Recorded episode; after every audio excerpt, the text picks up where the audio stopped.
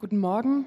Ich lese den Bibeltext für die Predigt aus den Evangelien Johannes, Kapitel 20, die Verse 19 bis 21 und aus Lukas, Kapitel 24, die Verse 36 bis 43.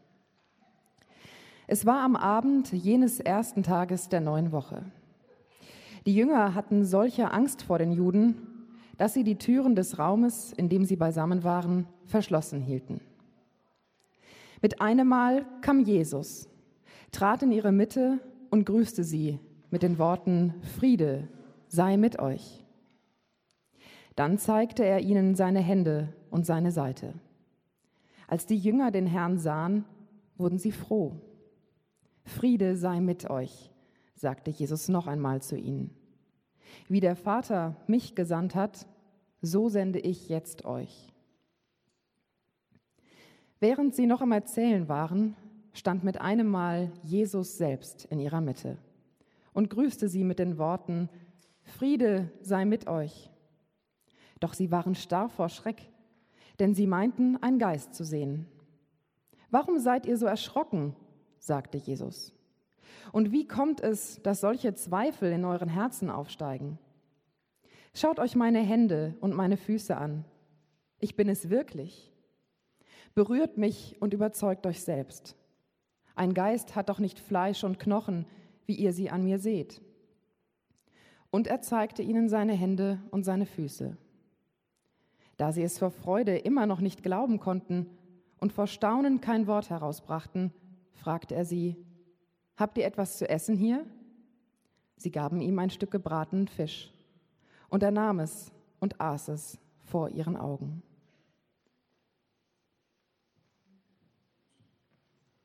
Dankeschön. Guten Morgen. Wenn man die Auferstehung kaufen könnte, wie viel wäre sie wert? Ihr dürft antworten. Keine Fangfrage. Also, wenn, die, wenn man die Auferstehung tatsächlich kaufen könnte, käuflich erwerben könnte, wie viel wäre sie euch wert? Alles? Ist, bei mir kann das nicht so viel sein. Unbezahlbar trifft es bei mir. Ja? Ist es ich möchte mal beten zum Anfang.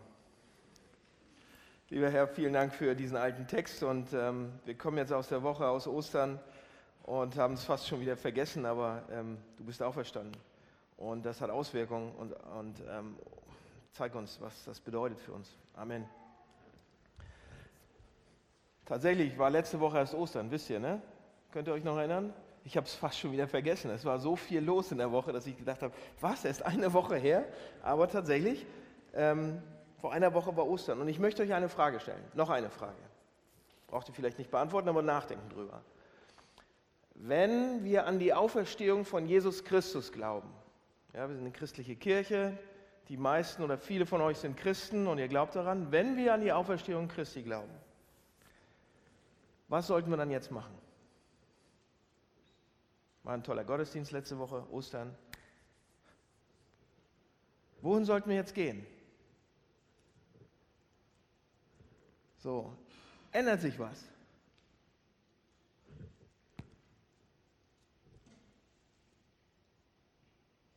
Ja? Ja, was denn? Kurz nach Ostern, kurz nach Ostern, kurz nach der Auferstehung, begegnet Jesus seinen Jüngern. Und das waren genau die Fragen, die Jesus seinen Jüngern auch stellt. Genau die gleichen. Ja, er hat sich mit ihnen hingesetzt und gesagt, ich bin von den Toten auferstanden. Ja, ich lebe. Und deshalb sage ich jetzt euch ein paar Dinge, wie ihr auch leben solltet oder könnt. Und das ist in den Texten drin. Ich habe zwei Texte abdrucken lassen. Habt ihr gemerkt? Das sind ähm, zwei unterschiedliche Texte von zwei unterschiedlichen Leuten geschrieben über, den, über die gleiche Begebenheit. Ja? Die erzählen beide das erste Mal, wie Jesus seinen, oder als Jesus seinen Jüngern begegnet ist, seinen Freunden sozusagen. Und da passieren ein paar Sachen. Das erste ist, sie sehen ihn und erschrecken total. Ja? Sie sehen ihn das, äh, und sind total sprachlos. Das zweite ist, sie bekommen einen Auftrag und dann ist da noch eine dritte Sache, die gucken wir uns an, wenn wir da sind. Okay? Also das erste ist hier, sie sehen ihn, das ist so offensichtlich, ja, da muss, muss man jetzt keinen kein Theologiegrad haben, damit man das hier sehen kann im Text. Also sie sehen ihn und, und sind sprachlos.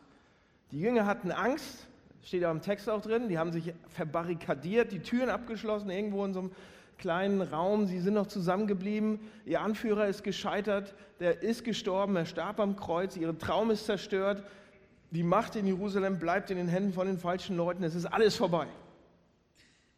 Und so sitzen sie da und, und liegen und sitzen und stehen und können es nicht glauben. Und dann plötzlich, auch im Text drin, erscheint wie aus dem Nichts in ihre Mitte rein Jesus. Und sie sind komplett erstarrt, erschrocken, können gar nichts sagen. Das steht wie, wie ein Geist vor ihnen. Ja? Das ist unmöglich. Der hing doch gerade noch am Kreuz, der war am Grab. Ja, die Frauen hatten irgendwas erzählt, aber das glaubt doch kein Mensch. Und dann zeigt Jesus ihnen seine Hände und seine Seite, die, die Wundmale von den Nägeln. Und die Jünger können es nicht fassen. Die Freunde von Jesus, es verschlägt ihnen die Sprache. Sie sind sprachlos. Wart ihr mal schon so vor Freude oder so vor Angst, so sprachlos, dass ihr nichts sagen konntet? Passiert mir recht selten, aber es ist mir auch schon mal so, dass man sich so freut, dass man nichts sagen kann. Es ist wirklich. Und Jesus sagt dann, habt ihr was zu essen? Ja, habt ihr was zu essen? Und dann bekommt er einen frischen, ganz frischen, gebratenen, leckeren Fisch. Ja, so selbst gefangen, selbst fertig gemacht. Oh, die sind lecker. Nicht von der Nordsee hier, sondern so selber, also den Laden Nordsee. So, was bedeutet diese eigenartige Szene? Und eigentlich, Leute, ist es absolut verrückt und eigenartig, aber es ist genauso hoffnungsvoll und großartig. Und wir reden im Hamburg-Projekt in dieser Kirche nicht so oft darüber, deshalb ist es neu für einige von euch. Aber ich muss das hier mal, ich muss das machen, was der Text hier vorgibt. Es ist für die, die ihr keine Christen seid, es ist echt freaky. Aber ich muss es trotzdem machen. Pass auf, wenn wir hier den auferstandenen Jesus nämlich sehen, wenn der uns vorgestellt wird, wenn er hier so beschrieben wird, was der Text damit sagen will, ist, wir sehen hier den Jesus und wir sehen damit auch unsere eigene Zukunft. Wir sehen darauf, wo, wenn wir Christen sind, was die Bibel sagt, wo wir selber hinsteuern. Ja? Wenn wir ihm folgen, er ist der Erste, der Erste, der auferstanden ist, und die, die an ihn glauben, werden das Gleiche mitmachen. So, wenn die Auferstehung wahr ist, dann wird das hier, was hier angedeutet ist, das wird unsere Zukunft sein. Und das bedeutet Folgendes. Das ist, hoch, ich, das ist interessant. Zuerst einmal bedeutet es, dass es sehr physisch sein wird. Jesus ist körperlich. Ist ein, der, ne? Er hat einen Körper. Das ist ganz anders, als was die Römer und die Griechen, also die vorherrschenden Kulturen, die damals das, so, so das Sagen hatten, das ist komplett anders, als was die sich vorgestellt haben. Die haben nämlich geglaubt, wenn der Körper verrottet, wenn du stirbst, dann kommt die Seele an einen höheren Ort. Ja, das war deren Vorstellung von, von Leben nach dem Tod oder Auferstehung. Aber hier sehen wir Jesus komplett körperlich und er sagt es ja auch, ich bin Fleisch, ich bin Knochen. Ja? Und er ist Fisch. Ja? Er zeigt ihnen seine Hände, seine Narben, sie fassen ihn sogar später noch an. Jesus, und dann, er ist körperlich, ja, und dann ist er ganz normal auch. Ich finde, es kommt so ziemlich rüber, er ist nicht komplett abgedreht oder irgendwie leuchtend und das ist komplett anders als das, was die Juden hätten sich eigentlich vorstellen können. Wenn es überhaupt bei den Juden in den Kopf reingeht, dass es irgendwie in der Geschichte mal sein könnte, dass jemand von den Toten aufersteht, dann bestimmt nicht so normal. Dann bestimmt nicht, dass er irgendwie, sondern dann würde der, der würde strahlen, wenn jemand aufersteht. Das wäre der Messias, der würde leuchten. Nicht nur hier oben, sondern überall. Das wäre eine, eine Strahlen, das würde jeder wissen. Wie die Sonne, alle wären geblendet. Das war die Vorstellung der, der Juden sozusagen. Aber Jesus kommt hier so normal, der leuchtet nicht. Ja? Der strahlt nicht. Er lächelt wahrscheinlich. Jesus ist hier so gewöhnlich und so normal. Sowas hätten die sich nie ausgedacht. Wenn, wenn, es gibt ja viele Leute und Historiker auch, ähm, die heute denken, dass diese Geschichten Legenden sind. Ja, Märchen die sich irgendjemand ausgedacht hätte. Aber Oft können diese Leute sich nicht so richtig damit abfinden, mit diesem Gedanken, dass, dass die Römer und Griechen und, und, und diese Kulturen das aufgeschrieben haben könnten, weil es gibt das das Problem damit. Weil die, die Leute damals hätten sich das nicht so ausdenken können. Die, die, das hat in deren Denkmuster nicht reingepasst. Die Griechen und Römer hätten ihn niemals Fisch essen lassen, weil er spirituell nur auferstanden wäre. Und die Juden hätten ihn niemals so normal aussehen lassen, weil er hätte strahlen müssen. Und doch kommt Jesus genau hier in diese Geschichten rein und ist so normal und physisch körperlich. Und dann ist da noch was Merkwürdiges. Findet ihr nicht? Ich fand, eigentlich ist das die merkwürdigste Sache. Obwohl Jesus einen Körper hat, also sehr physisch ist, kann er durch Wände gehen. Ja, durch geschlossene Türen. Also er kann nach Belieben erscheinen und verschwinden.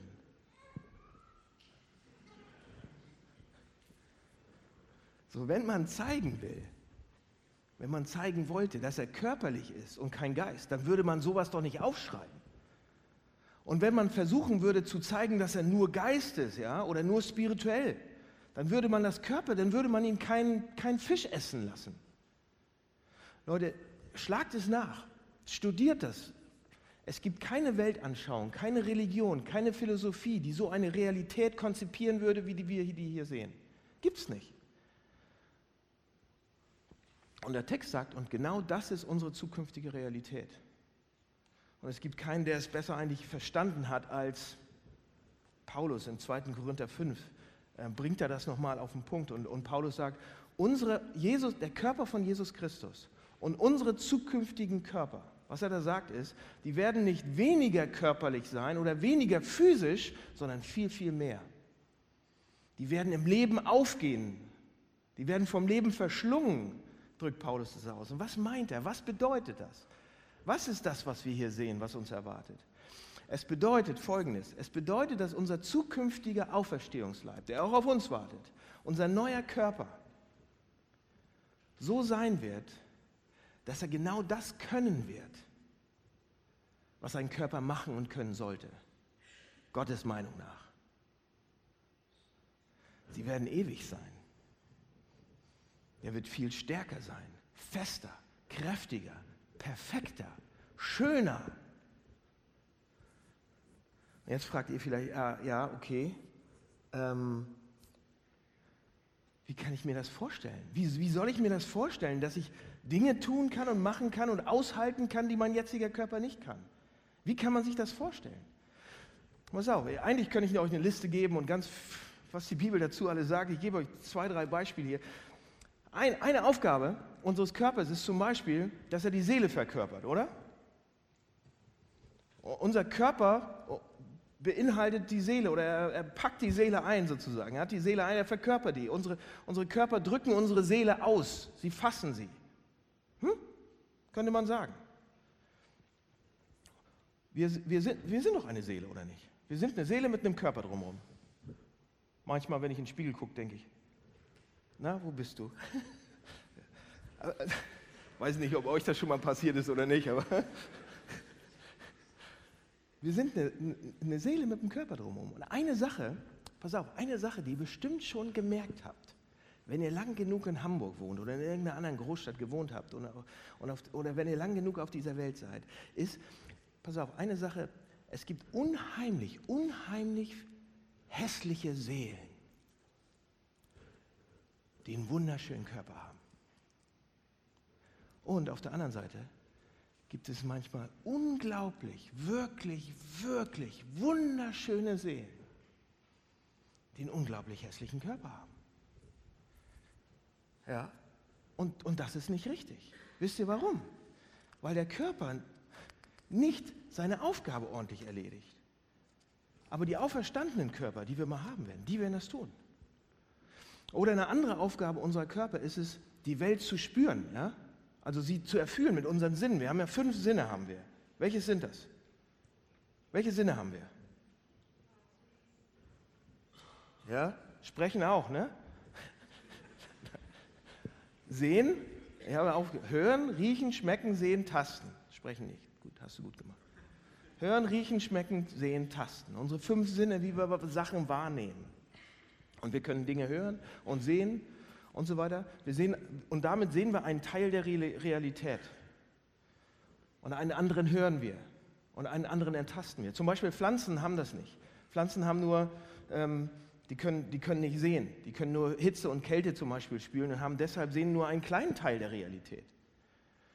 Und es gibt einen christlichen Denk Denker, der heißt Jonathan Edwards, der sagt, wäre es nicht normal für auferstandene Körper, dass sie 100 Sinne haben oder 1000 oder 10.000?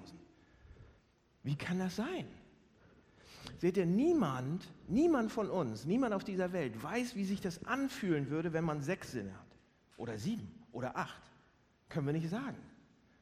Vielleicht gibt es dann alle möglichen Realitäten da draußen, die wir einfach jetzt noch nicht wahrnehmen können. Weil unsere jetzigen Körper im Vergleich zu diesem vollkommenen, auferstandenen Körper, im Vergleich sind wir eine ausgetrocknete Tomate. Im Vergleich, was, was, was ein Körper mit so viel Sinn machen kann. Und dann gibt es noch eine Sache, die, ähm, die ist eigentlich auch ein bisschen komisch. Und wenn man den Text genau sieht, dann, dann wird man das merken. Und, und und ihr fragt euch vielleicht jedes Mal, wenn ihr Texte lest, warum erkennen die ihn nicht gleich? Ja? Die erkennen ihn erst auf den zweiten Blick, die Jünger nach Emmaus und die und hier und Maria hat ihn nicht erkannt. Warum, warum ist das so? Sieht er so anders aus? Ist der Körper so anders? Warum erkennen die ihn erst immer auf den zweiten Blick? Und ähm, hier ist ein Versuch, wie ich, wie ich mir das vorstellen kann. Seht ihr, vor zehn Jahren waren meine Frau und ich auf einer Konferenz in Kansas City. Und wir haben damals gerade mit dem Hamburg-Projekt angefangen und haben die ersten Pläne gemacht und haben uns Partnergemeinden gesucht und Stiftungen, die dieses Projekt gut finden und die uns unterstützen und so weiter. Und wir waren dann eben in Kansas City und waren auf so einer Konferenz und ähm, wurden dann auch vorgestellt auf der Bühne und hier, das ist äh, ähm, unser Gemeindegründer in Hamburg für und so weiter. Und nachdem wir dann auf der Bühne gewesen sind und runter gewesen sind zum Lunch, da waren irgendwie, keine Ahnung, tausend Leute oder so, aber wir waren dann beim Lunch, waren beim Mittagessen und dann kam plötzlich ein junger Mann auf mich zu und hat gesagt, bist, bist du Daniel aus Hamburg? Auf Englisch. Und ich, yes, yes war das einzige Wort, was ich damals kannte, immer yes, yes, yes sagen und alles ist gut. Aber und er sagt, sag mal, waren wir zusammen in einem Gitarrenkurs auf so einem Jugendevent 1992 in Lübeck? Bist du das? Konntest du diese Licks immer so geil spielen? Ich, mm, ja, ja, das war ich. Und wir haben rausgekriegt, das war 16 Jahre her. 16 Jahre hatten wir uns nicht gesehen. Damals war ich 14. Und ihr wisst, man macht ja so einen Sprung, wenn man von 14 auf 30 macht, man einen ziemlich großen Sprung. Der ist viel größer. Da wird man auf einmal gut aussehen und man wird besser und so, als, als wenn man von 30 bis 55, das ist nicht mehr so ein großer Sprung, aber von 14 bis 30, meine Fresse, da ändert sich alles. Wir haben uns nicht erkannt, überhaupt nicht. Wir waren trotzdem die gleiche Person. Und erst beim zweiten Mal hinschauen haben wir gesagt, meine Güte, aus dir ist was geworden. Du hast ja richtigen Bizeps gekriegt und einen Bart und so weiter und alles, ja? Und jetzt stellt euch vor, wenn wir uns dann, wenn wir uns dann wiedersehen, das nächste Mal, wenn wir uns wiedersehen im Himmel und auf der neuen Erde, wisst ihr, was wir dann sagen werden? Bist, bist du das? Ja, ich wusste, du kannst so sein. Ich habe das schon mal aufblitzen sehen bei dir. Ich wusste, du, das steckt in dir drin. Das ist, schau dich an, wie toll du bist. Schau dich an. So herrlich und so wunderbar. So wird es wahrscheinlich sein. Und trotzdem ganz normal. Jesus hat Fisch gegessen. Er hat Fisch gebraten. Am Lagerfeuer.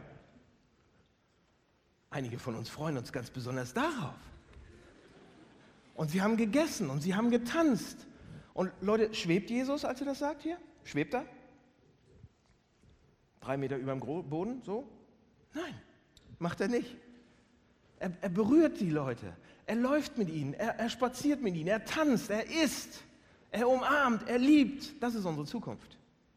Wir werden laufen, wir werden tanzen, wir werden singen, Wir werden mit dem Sohn Gottes in seinem Reich zusammensetzen und essen und trinken mit einer Kraft und einer Erfüllung und einer Befriedigung, die wir uns jetzt nicht vorstellen können. Und das ist unsere Zukunft. Und das ist hier ein, ein, ein Einblick da rein, ein Hinweis darauf. Das ist, was uns auf uns wartet. Das ist unser Auferstehungsleib. Ist es nicht wunderbar? Und das nächste, was uns im Text auffällt, ist dann, oder mir sofort aufgefallen ist, der, das war toll, ja. Und man könnte da, da jetzt theologisch wirklich noch tiefer gehen. Habe ich die Zeit nicht. Aber das nächste, was jetzt gleich passiert, ich habe den Text gelesen und dachte, oh, das nächste, was mir aufgefallen ist, ist dieser Satz, so wie der Vater mich gesandt hat, so sende ich euch. Okay, hört sich nach Arbeit an. War meine, ja, Jesus sendet uns, wie der Vater ihn gesandt hat. So wie der Vater mich gesandt hat, so sende ich euch. Zuerst einmal, wenn wir uns das angucken, das Wort senden, ja, da, da kommt eigentlich unser, das, aus dem Lateinischen kommt das, das heißt Missio, unser Wort Mission oder auf einer Mission sein, einen Auftrag haben, da kommt das her. Also Jesus sagt hier eindeutig, ihr habt einen Auftrag.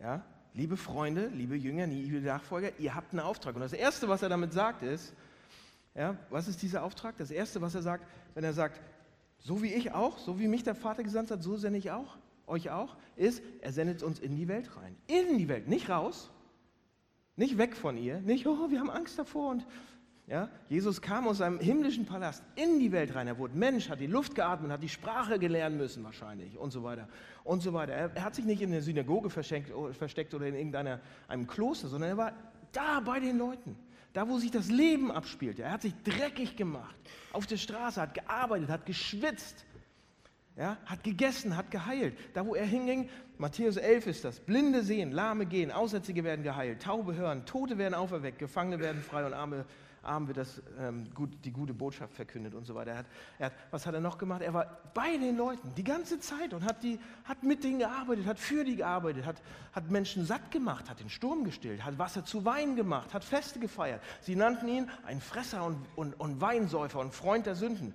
Sie haben was hat Jesus noch gemacht? Er hat die Vergötterung des Geldes angegriffen und hat gesagt, wir sollen Steuern zahlen. Habe ich als extra als letztes genommen. Hat er gesagt? Ja? Und ja, Jesus sagt, das, dafür wurde ich gesandt. Das war meine Aufgabe. Und dann sagt er, wie mich der Vater sendet, so sende ich euch. Was ist der Auftrag? Was ist der Auftrag? Jesus macht es deutlich im Text zweimal, damit wir es nicht ver verpeilen. Zweimal sagt er, Friede sei mit euch. Wir denken, ja, ja, das so, heißt so viel wie Hallo. Nee, nee. Das, das Wort, was da eigentlich steht im Griechischen, oder ist Shalom im, im Hebräischen eigentlich. In der Septuaginta steht da Shalom. Und das ist ein tiefgreifendes, gewaltiges Wort, ein gewaltiges Wort. Letztes, letzten Sonntag habe ich euch erzählt, wie jemand, einer von meinen Freunden hier sich rauftätowiert hat, Tetelestai. Ja, es ist vollbracht. Ich habe einen anderen Freund, der hat sich rauftätowieren lassen, Shalom, nach einer Predigt von Dominik zu dem Thema. Es war unglaublich. Ja, ich habe nur so eine Freunde, glaube ich. Es war nicht der gleiche, aber irgendwie ein gutes Tattoo-Schule müssten wir uns mal suchen. Auf jeden Fall, Shalom ist so ein heftiges, großes Wort.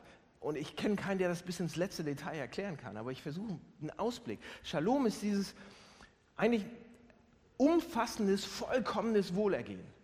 Emotionales, soziales, körperliches, intellektuelles, geistliches Wohlergehen auf allen Ebenen. Shalom ist das Wohlergehen überall, in der ganzen Welt, in unserer materiellen Welt, überall. Erfüllung in der Arbeit, Erfüllung in Freundschaft, in Ehe, in Familie, in Nachbarschaft.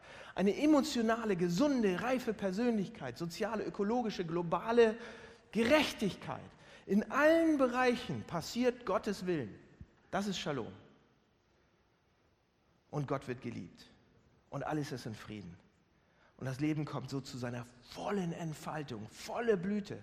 Und keiner verfolgt mehr irgendwelche egoistischen Ziele, eigene Ziele, sondern jeder hilft dem anderen. Es geht, ja, wenn, wenn, wenn Nächstenliebe ist so selbstverständlich wie Atmen. Das ist Shalom. Das ist die Wiederherstellung aller Dinge. Der Shalom, das Reich Gottes, den Willen Gottes in alle Lebensbereiche bringen. Gerechtigkeit, Frieden, Wohlergehen. Und Jesus sagt, Dafür bin ich hier und wie ich gesandt wurde und jetzt macht ihr das. Hört sich wie Arbeit an. Oder nicht? Und er sagt so, ihr denkt immer, wenn ich euch einen kleinen Auftrag gebe, dann erzählt ihr ein bisschen von mir und dass ich auferstanden bin. Ja, ja, ja, ja, könnt ihr. Könnt ihr auch machen. Macht das. Er dreht den Spieß um und sagt, nein, nein, nein, nein, der Auftrag ist so umfassend. Es ist euer Auftrag, zu dem ich euch losschicke, umfassend, ganzheitlich betrifft alles. Und wenn ihr an Jesus Christus glaubt und an seine Auferstehung glaubt, dann erzählt es anderen, was ihm, ihr in ihm gefunden habt. Teilt euren Glauben, erzählt von Gott und von ihm. Aber sagt es nicht nur, sondern lebt es, macht das, verkörpert es, lebt es. Das sagt Jesus hier mit. Weil wenn ihr, es, wenn, ihr, wenn ihr es nur sagt, das ist eine Sache. Aber wenn ihr das lebt, wenn ihr den Shalom Gottes in alle Bereiche des überall hinbringen wollt, dann braucht ihr gar nichts mehr sagen. Und die Leute wissen Bescheid. Jesus sendet uns, wie der Vater ihn gesandt hat. Und deshalb, Leute, wisst ihr was? Deshalb gibt es das Hamburg-Projekt, deshalb gibt es diese Kirche überhaupt. Deshalb haben wir hier angefangen, deshalb haben wir das gegründet. Nicht, weil wir alle hier so tollen Gottesdienst haben wollen, sondern wegen diesem Auftrag. Er sendet uns, deshalb treffen wir uns hier im Mirais-Saal, um uns aufbauen zu lassen und dann diesen Auftrag zu machen. Und wir sind erst am Anfang, wir sind ja noch so jung, wir sind nur noch ein Kleinkind, ein Kind, neun Jahre alt. Ja?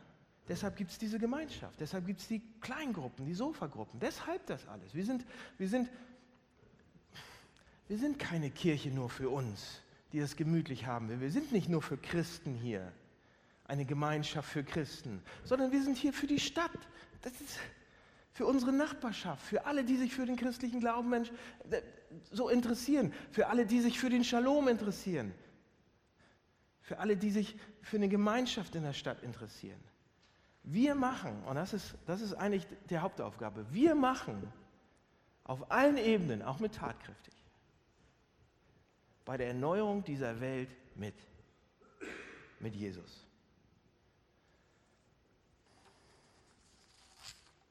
Und jetzt sagt ihr wirklich? Guckt euch doch mal die Welt an. Daniel, Erneuerung der Welt? Guckt dir doch mal die Welt an. Glaubst du es wirklich? Was gestern passiert? Nachrichten geguckt? Habt ihr geguckt? Mord und Totschlag überall und selbst in Münster, Münster gestern. Und das ist und wir, oh, so schlimm. Und dann die 48 Tote wegen Giftgasangriff und dies und das. Und wir, wir gucken die Nachrichten und wir bleiben auf diesen Seiten hängen. Und das wird immer schlimmer und schlimmer. Und manche Tage, da denkst du, oh, ein Glück nicht ganz so schlimm, aber guckt euch das mal an. Meinst du das wirklich, Daniel? Dass ein Tag kommen wird, wo alles wieder heil ist? Oder denkt ihr, oh, meine Güte, ey, so eine kleine Gruppe, die paar Christen, die wir hier sind? Das ist doch, wir sind hoffnungslos überfordert, oder nicht? In dieser kaputten Welt, wo jeder nur an sich denkt, irgendwie von dem hier was reinzubringen? Wenn ich euch das so gesagt habe, diese zwei Gedanken bisher, wollt ihr euch jetzt für das Gute einsetzen? Oder wenn ihr die Nachrichten guckt, wenn ihr euch wirklich mal ehrlich anguckt, wie die Welt tickt, wollt ihr euch für das Gute einsetzen? Habt ihr eine fast wütende Sehnsucht nach einer besseren Welt? Oder seid ihr einfach nur müde und kaputt und fertig und sagt, pff, meine Fresse, das schaffen wir nie. Die geht sowieso. Die geht kaputt. Martin Luther wurde mal gefragt, als er, er wurde gefragt, hier Martin, Dr. Martin, wie auch immer, wenn, wenn du wüsstest, dass morgen Jesus wiederkommen würde, wenn du wüsstest, dass morgen zu Ende ist, wenn die Welt so zu Ende ist oder Jesus morgen wiederkommt oder wie auch immer, äh, was würdest du dann machen? Und er sagt, wenn ich wüsste, dass morgen die Welt unterginge, würde ich heute einen Apfelbaum pflanzen. Aber warum sagte er das? Der ist doch denn auch kaputt, oder? Warum sagt er das? Pass auf, hier ist, warum er es sagt. Stellt euch zwei Frauen vor. Ja? Stellt euch zwei Frauen vor. Und diese beiden Frauen bekommen einen und den gleichen Job. Und zwar müssen sie ähm, 80 Stunden die Woche einen totalen tristen, langweiligen, dreckigen, blöden Job machen, der total langweilig ist, total dämlich, 80 Stunden die Woche, kein Urlaub, ähm, keine Krankschreibung, gar nichts. Ein ganzes Jahr lang musst du diesen Job machen. Und der einen Frau wird gesagt, nach diesem Jahr wenn du das gearbeitet hast, bekommst du 15.000 Euro. Und der anderen Frau wird gesagt,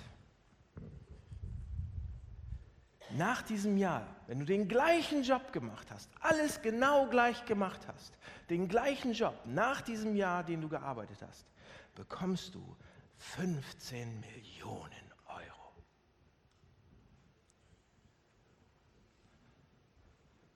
Diese Frau, wie lange hält die das durch? Die hat nach, nach zwei Stunden keinen Bock mehr. Ja? Die wird nach drei Monaten wird die kündigen. Die wird, die wird sagen, ich bin doch nicht bescheuert für diesen Job, so langweilig, so hart, 80 Stunden die Woche. Für das Geld netto? Nee, brutto vielleicht sogar.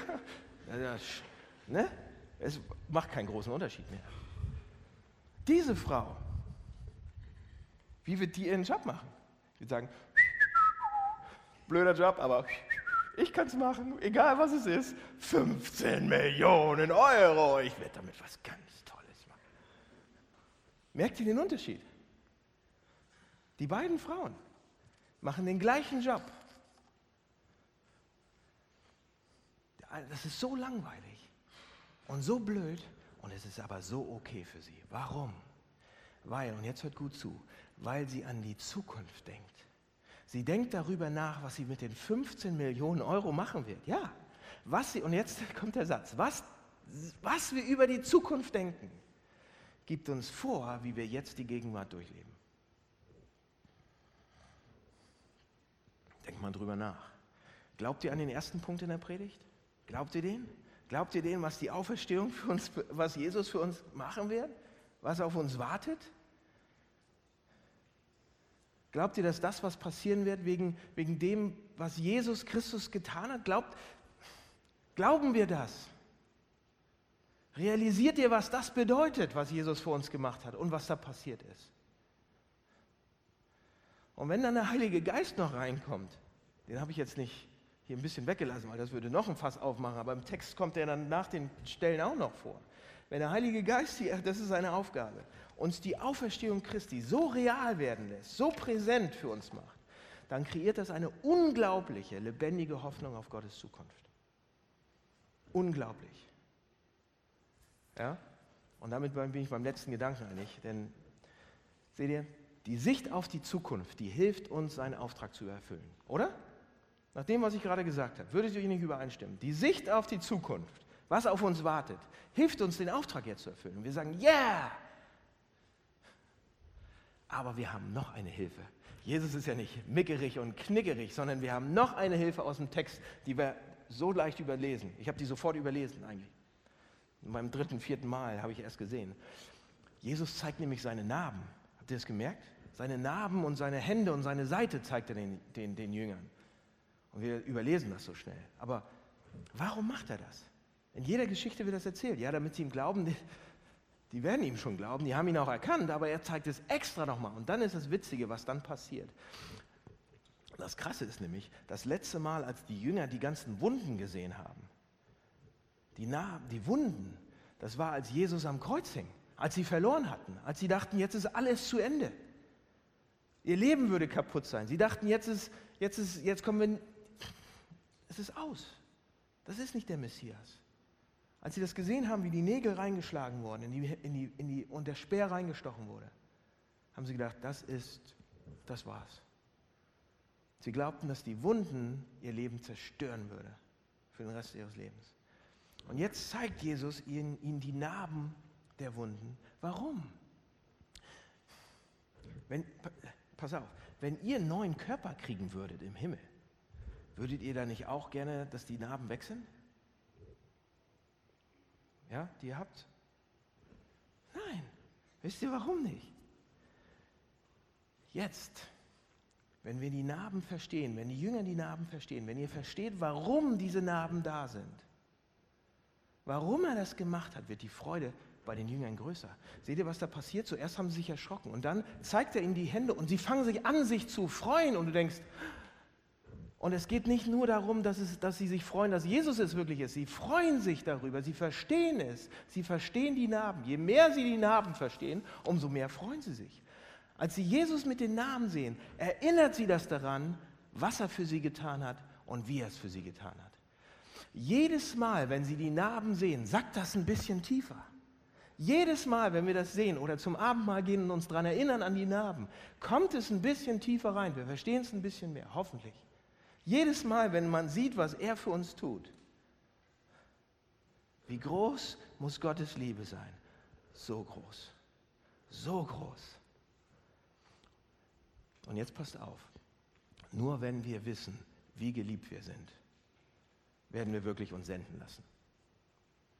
Ja, das ist alles Motivationstalk und hier und da und yeah, wir kriegen einen tollen Auferstehungsleib und das, was auf uns wartet. Ja, das hilft ganz viel, aber hier ist der eigentliche Punkt.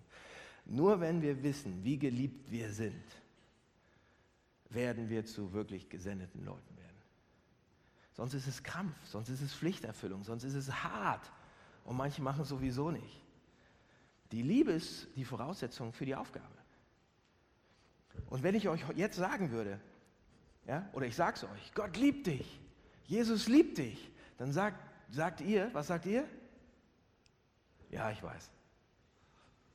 Ja, die, die, diejenigen, die von euch Christen sind, die sagen, ja, wissen wir. Ja, wir, wir glauben, dass Gott uns liebt. Wir glauben daran. Wir glauben, dass Jesus uns liebt. Das ist ein wesentlicher Bestandteil meines Glaubens, meiner Theologie. Und dann frage ich euch jetzt Folgendes, und das ist nochmal herausfordernd. Wenn wir das wirklich glauben würden, warum sehen unsere Leben dann so aus, wie sie aussehen? Wenn wir uns so sicher sind, dass Gott uns unser Vater ist, dass Jesus uns liebt bis in den Tod, dass er alles für uns tun würde und wieder tut, dass er, dass er, dass er sich schicken lässt aus seinem wunderbaren Zuhause, schicken lässt auf diese Welt. Und dass er was baut für uns jetzt, dass er uns geschaffen hat, dass er sich das alles kosten lässt, was es überhaupt gibt, um uns zurückzuholen, um in uns zusammen zu sein. Warum leben wir da nicht anders? Wenn wir einen Vater haben, der alles in seiner Hand hat, dem alles gehört, dem alles gehört, der reicher ist, als wir uns jemals vorstellen können. Und wir machen uns so ein bisschen Sorgen, ein kleines Konto, ja. Der alle Macht hat, mehr als alle Könige und, und Herrscher, Despoten und Kanzler zusammen, die es jemals gegeben hat und jemals geben wird. Der das Universum zusammenhält. Wenn wir so einen Vater haben und der Weg ist frei zu ihm, der alles tut, um bei uns zu sein, warum strotzen wir da nicht vor Anerkennung, vor Sicherheit, vor Liebe? Und warum sitzen wir dann immer noch hier so rum und sind nicht schon lange auf dem Weg? Seht ihr, anstelle uns, dass wir denken, wir sind Kinder Gottes, die so sehr geliebt sind, verhalten wir uns oft wie Leute, die die so denken, die so reden, die so fühlen, die so handeln, als hätten wir das nicht verstanden, als hätten wir das nicht gehört, dass der Vater uns liebt. Als wir, wir, wir, wir reden, wir handeln und wir fühlen, als, als wüssten wir noch nicht mal, dass wir einen Erlöser haben, der uns gerecht macht. Wir, wir leben so, als wenn wir nicht mal wüssten, dass wir einen Heiligen Geist haben, der in uns lebt und der in uns eine Kraftquelle ist. Das könnt ihr euch nicht vorstellen. Warum? weil wir es glauben und wir glauben es doch nicht. Wir wissen es und wir wissen es doch nicht. Wir verstehen es und es ist so gut, um dass es wahr ist, oder? Wenn wir nur irgendetwas hätten, was uns jeden Tag das sagen würde, dass Gott uns liebt, dass wir geliebte Kinder sind, dass wir so wertvoll sind. Oh, wir haben das. Schaut auf Jesus, jeden Tag. Schaut auf ihn, schaut auf die Narben. Schaut auf seine Seite. Lasst uns gleich das Abendmahl feiern. Lasst mich beten. Jesus, danke für das, was du tust und was du getan hast und was du in uns tun willst. Und wir nehmen dich oft nicht ernst. Wir denken, das ist eine Geschichte. Jesus, du willst die Welt durch uns verändern. Du, willst, du hast uns hier hingestellt als Hamburg-Projekt, weil Hamburg anders werden soll. Weil du möchtest, dass hier der Shalom reinkommt. Weil du möchtest, dass es allen Menschen besser geht, gut geht. Und wir glauben nicht so richtig, dass wir die Kraft dazu haben. Aber wir haben sie. Und ich möchte dich bitten, lass sie uns spüren beim Abendmahl, wenn wir zusammen reden über dich, wenn wir träumen über dich, wenn wir uns ausdenken, was möglich wäre mit dir hier. Geh du voran und lass uns das spüren. Amen.